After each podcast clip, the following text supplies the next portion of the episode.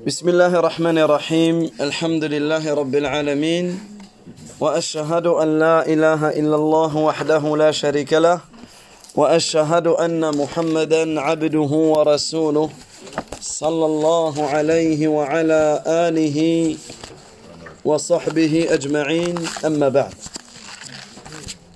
Donc aujourd'hui, on conclut et on termine l'histoire du prophète Adam alayhi salam.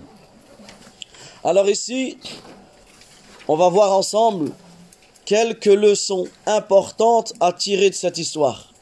D'accord? Donc là, n'hésitez pas à prendre des notes. D'accord? Quelques leçons importantes à tirer de cette histoire. Et ça, retenez, c'est une des méthodologies que nos grands savants musulmans ont adoptées. C'est de citer l'histoire et ensuite de tirer des leçons de cette histoire. Et lorsque tu fais cela, cela va t'aider, lorsque tu tires et que tu euh, étudies les leçons d'une histoire, cela va t'aider à méditer sur le Coran? Ne médite-t-il pas sur le Coran? Et comment tu peux méditer sur le Coran? C'est en tirant un maximum de leçons de des histoires que, que tu peux. Et subhanallah, cette histoire, l'histoire de Adam, alayhi salam, on tire énormément de leçons à la fois au niveau de la aqidah, au niveau du dogme, au niveau de la croyance, au niveau des ahkam, au niveau des règles, au niveau du akhlaq, au niveau du comportement. Il y a beaucoup de leçons à tirer de cette histoire. Et, par, et ce qui nous prouve l'importance de cette histoire, c'est que cette histoire, elle a été citée dans de nombreux passages du Coran. Cette histoire, elle a été citée dans de nombreux passages du Coran. Et un des passages importants où cette histoire a été citée, qui se souvient? Suratul Baqarah, du verset 30 au 39. D'accord Du verset 30 au 39, une grande partie de l'histoire a été citée. C'est pour cela qu'il est important d'apprendre ces versets. Également, vous trouverez euh, dans Surat al-A'raf et dans d'autres soirs, vous allez trouver cette histoire. Également, parmi les grandes leçons et les grandes choses à tirer de cette histoire, c'est quoi? Subhanallah, c'est que personne ne peut douter de cette histoire. Personne ne peut remettre en question cette histoire. Pourquoi? Parce qu'elle fait partie de la révélation. Allah tabaraka wa ta'ala lui-même nous a informé de cela. Elle fait partie des plus grandes histoires que tous les prophètes ont, rapportées. Tous les prophètes ont enseigné à leur communauté cette, cette histoire. Euh, tous les prophètes même dans tous les livres divins, cette histoire a été rapportée. L'histoire de Adam, l'histoire de Hawa, l'histoire de, de Iblis. Et cela fait partie de quoi? Cela fait partie du du monde de l'invisible. Cela fait partie du monde de, de l'invisible. Et le croyant, parmi les caractéristiques de la foi, c'est le fait de croire, le fait de croire au monde, au monde de l'invisible. Également, tous ceux qui ont suivi les prophètes. Et ça, c'est un point important. Retenez ça. Tous ceux qui ont suivi les prophètes, ils ont cru en cette histoire. Tous ceux qui ont suivi les prophètes, ils ont cru en cette histoire. Et aujourd'hui, dans notre période, il y a des théories qui ont été développées, qui sont même enseignées, des théories qui viennent en réalité remettre en doute cette histoire. De quelle théorie je parle? La théorie de l'évolution. Comme quoi on descend du singe. On descend du singe ou pas? Nos grands-parents c'était des singes. Nos arrière-grands-parents c'était des singes. En réalité, celui qui dit ça, c'est lui le singe. C'est lui pourquoi? Parce qu'il n'y a aucune réflexion. Il n'y a aucun aql. Il n'y a aucune réflexion, subhanallah al-azim. Celui qui dit ça, il ne croit pas en la révélation. Celui qui dit ça, il remet en doute le Coran. Celui qui dit ça, en réalité, en réalité, c'est quoi? Il rejette, il rejette le fait qu'Allah tabaraka ta'ala est notre Seigneur. C'est pour cela qu'en réalité, c'est la théorie de l'évolution ou la théorie de la destruction. En réalité, cette théorie, elle détruit la foi de la personne. Donc ce n'est pas l'évolution, mais c'est bien là. Surtout que lorsque on lit le Coran, on, voit à quel point Allah a honoré l'être humain. Allah, il nous a honoré. Allah azza wa il a karram l'être humain. Comment on peut prétendre que l'être humain était un singe?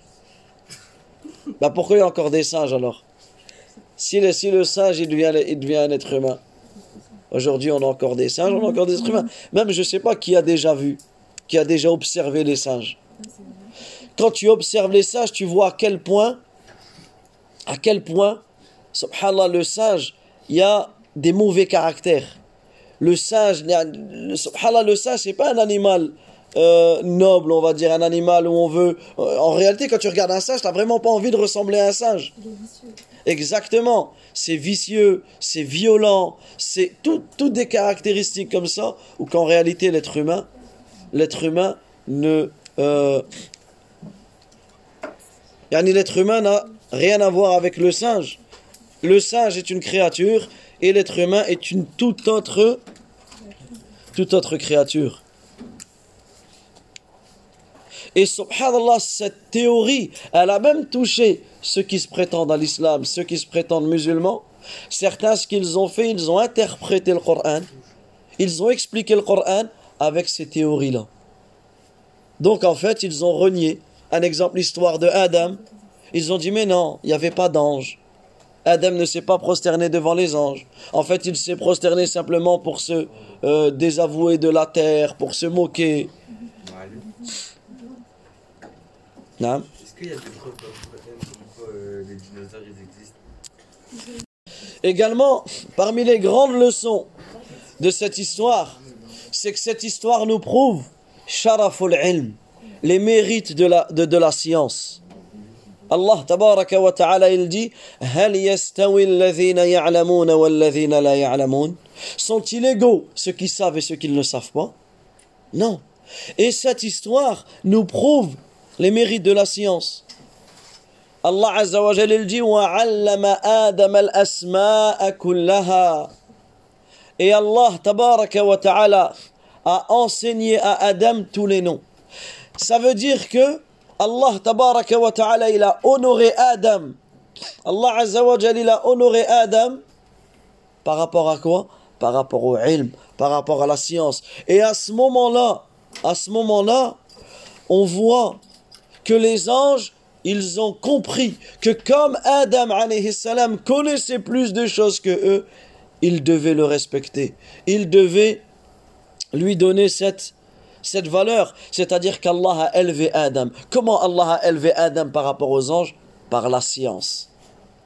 Et ça, ça fait partie des plus belles choses, des plus grandes leçons de cette histoire. C'est que l'être humain, lorsqu'il a reçu l'ilm, la science, il est élevé par rapport aux autres. Tu le vois, un savant et un ignorant. Quelqu'un qui sait, quelqu'un qui ne sait pas. C'est automatiquement, c'est une élévation pour, la personne. Également, Allah a donné à Adam le meilleur des dons, qui est l'ilm, qui est la science.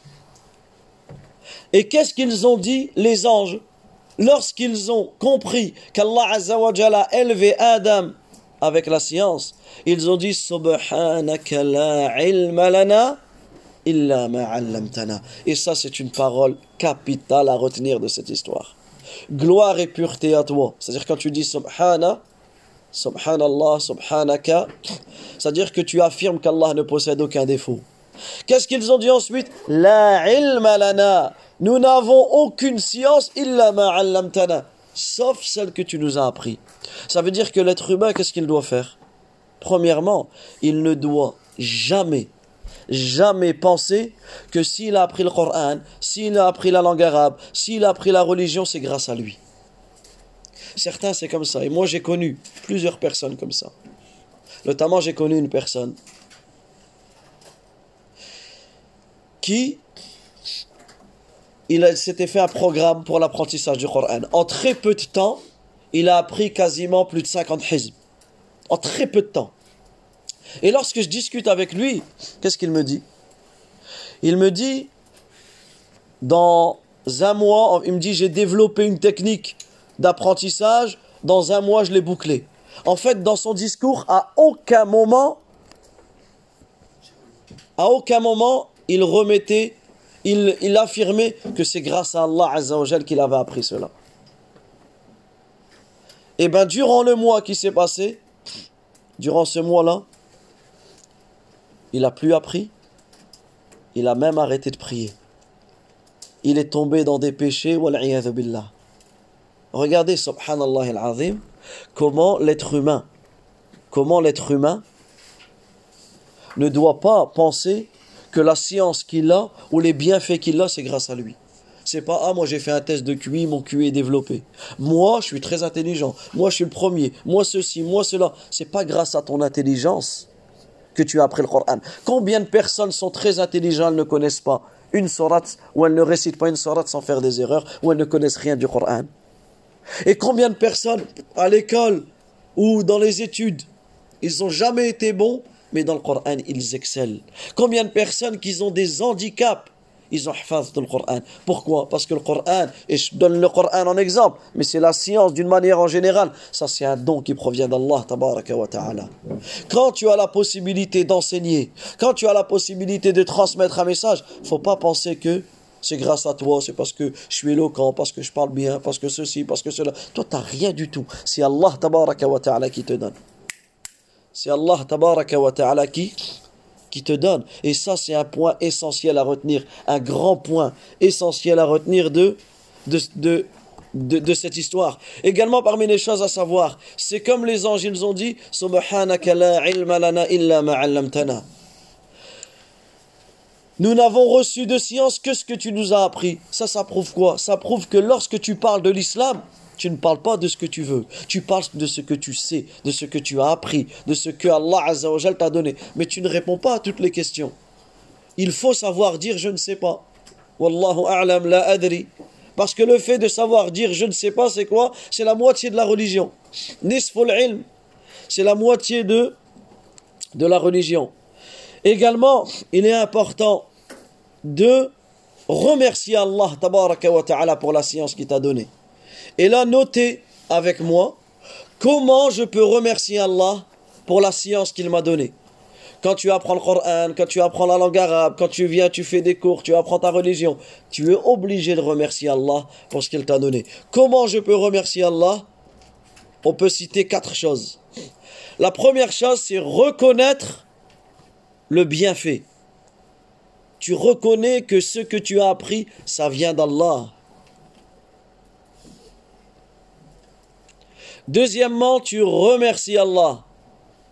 Tu dis Alhamdulillah. Tu remercies Allah. Troisièmement, tu l'enseignes aux autres.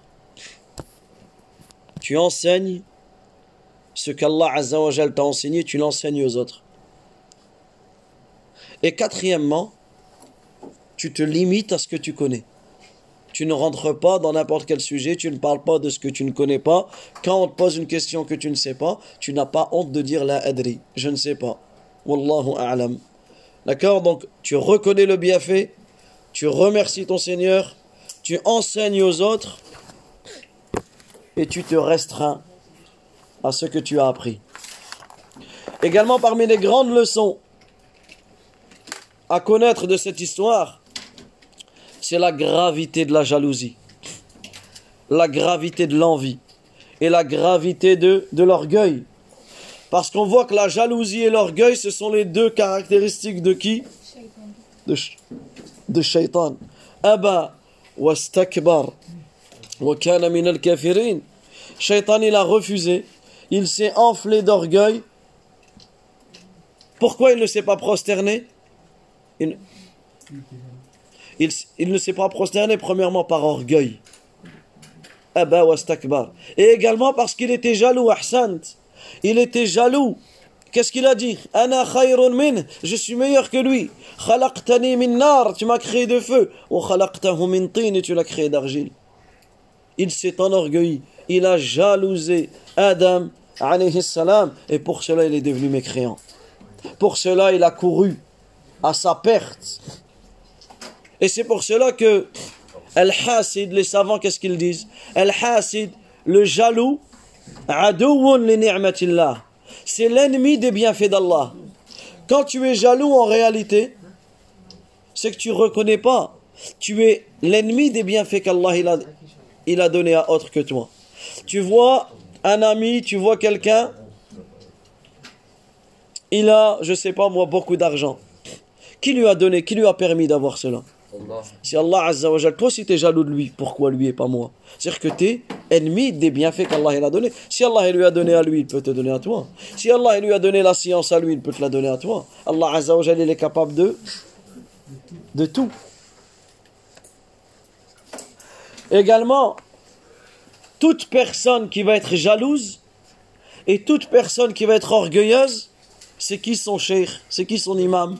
C'est qui son guide, son modèle, son exemple C'est Shaitan. Parce que c'est lui le premier qui a instauré la jalousie. C'est lui le premier qui a instauré la jalousie et l'orgueil. Également, parmi les grandes leçons à en tirer de cette histoire, c'est l'importance de se repentir. Notez-le ça. L'importance de se repentir après avoir commis un péché. Tous les enfants d'Adam, toute la descendance de Adam et de Hawa vont commettre des péchés. Tous. Mais le meilleur d'entre eux, c'est qui? C'est ceux qui se repentent. C'est ceux qui reviennent à l'obéissance après la désobéissance. Et ça, retenez une, une grande leçon dans votre vie. Wallah, on va tous commettre des désobéissances. On va tous commettre des péchés. Mais le meilleur d'entre nous, c'est qui? C'est celui qui se repent. Et ça inclut deux choses. Notez ces deux choses. Quand je commets un péché, je dois faire deux choses juste après.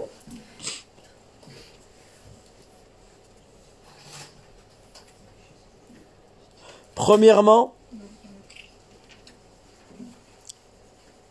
je dois reconnaître mon péché. Tu reconnais ce que tu as fait. Tu reconnais que c'est une désobéissance. Tu reconnais que tu as désobéi à Allah Azza wa C'est pas tu fais un péché, tu fais comme si de rien n'était. Moi non, non, ça c'est tu fais semblant de rien. Parce pourquoi? Parce que celui qui fait ça, il va pas demander à Allah Azza wa le pardon. Donc premièrement, tu reconnais ton péché. Il y a une doigt à dire euh, une fois le matin, une fois le soir par rapport. Allahumma anta rabbi, exactement, Sayyidul Istighfar, la formule maîtresse du pardon. Celui qui l'a dit le matin et qui meurt dans la journée, il rentre au paradis. Celui qui l'a dit le soir et qui meurt dans la soirée, il rentre au paradis. Et dans cette invocation, Ahsant, on a exactement ces deux choses. Abu abu wa abu ubi je reconnais mon péché. Farfirli, pardonne-moi. Parce que quand tu reconnais ton péché, tu prouves à quel point tu as besoin d'Allah. Tu as besoin qu'Allah te pardonne. Donc tu reconnais ton péché et la deuxième chose c'est que tu demandes à Allah de te pardonner ton péché. Comme dans Sayyidul Istighfar, comme dans euh, Sayyidul Istighfar. Qui connaît Sayyidul Istighfar? Allahumma anta rabbi, la ilaha illa ant, khalaqtani wa ana abduk. وأنا على عهدك ووعدك ما استطعت أعوذ بك من شر ما صنعت أبوء لك بنعمتك علي وأبوء بذنبي فاغفر لي فإنه لا يغفر الذنوب إلا أنت Ceux qui ne connaissent pas, Wallah, profitez des vacances là pour l'apprendre. Faites une phrase par jour. Vous la trouvez dans la citadelle du musulman, dans les invocations du matin et du soir. Profitez de l'apprendre. Ça, c'est un conseil que je vous donne. Et là, dans l'histoire, dans l'histoire de Adam, lorsque Adam et Hawa, ils ont commis le péché. C'était quoi le péché qu'ils ont commis? C'est qu'ils ont mangé de l'arbre qu'Allah ta'ala leur a interdit. Qu'est-ce qu'ils ont dit? Rabbana zalamna anfusana. Oh notre Seigneur, nous avons causé du tort, nous avons été injustes envers nous-mêmes. Donc ils ont reconnu quoi? Leur péché. Et si tu ne nous pardonnes pas et nous fais pas miséricorde, nous serons parmi les perdants. Donc regardez, ils ont reconnu leur péché et ils ont demandé à Allah Azza wa Jalla de, de leur pardonner leur péché. Et c'est pour cela, c'est pour cela qu'il est important de savoir qu'Allah pardonne tous les péchés faut toujours avoir une bonne pensée d'Allah. À aucun moment, à aucun moment, tu te dois de penser que tu as fait quelque chose qu'Allah Azzawajal t'interdit. D'accord? Euh, que, que, tu as fait quelque chose qu'Allah Tabaraka wa te euh, ne va pas te pardonner. Ça, c'est interdit de penser ça. Allah Azza nous appelle dans le Coran. Dis aux mes serviteurs qui ont commis des excès à leur propre détriment. La taqnatu min rahmatillah. Ne désespérez pas de la miséricorde d'Allah. Inna Allah yaghfiru dhunuba jami'a. Certes, Allah pardonne tous les péchés. Innahu huwa al-ghafur rahim. Il est le grand pardonneur et le tout miséricordieux. Dans le Coran, certains ont assassiné des prophètes. Imaginez-vous, ils ont coupé la tête de prophètes. Ils les ont tués. Des prophètes qu'Allah a envoyés. Qu'est-ce qu'Allah Azza dit à tous ces gens-là? Qu'ils ont adoré autre que lui, qu'ils ont dit qu'Allah était en trois, qu'ils ont dit que Isa était, était Allah. Toutes tout, ces choses. Qu'est-ce qu'Allah leur dit dans le Coran? Ne vont-ils pas se repentir à Allah et demander le pardon? C'est-à-dire que n'importe quel péché.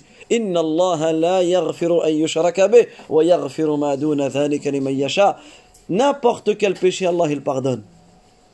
Le seul péché qui pardonne pas si tu meurs, c'est quoi? C'est le shirk. Mais si tu es encore vivant et tu demandes à Allah de, te pardonner, il va te pardonner. Allah Azza wa Jal jami'a. Également, il pardonne tous les péchés. Également, parmi les grandes leçons à retenir de cette histoire, c'est c'est le, le pacte que Shaitan, le pacte que Shaitan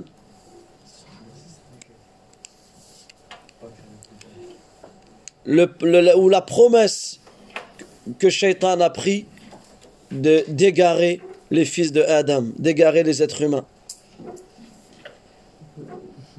C'est-à-dire que Shaitan il a promis d'égarer un maximum d'êtres humains. Mais Allah tabaraka wa ta'ala, Allah azza wa préserve et protège ses serviteurs pieux. Et ici, pourquoi Allah nous a annoncé que Shaitan était notre ennemi? Ben, C'est pour qu'on se protège. C'est pour que l'on se protège. C'est pour que l'on se préserve. Et là, retenez, et on termine sur ça. Comment on peut se protéger de Shaitan? On va noter cinq choses. Comment on peut se protéger de Shaitan? Premièrement, on va s'éloigner. On va s'éloigner des chemins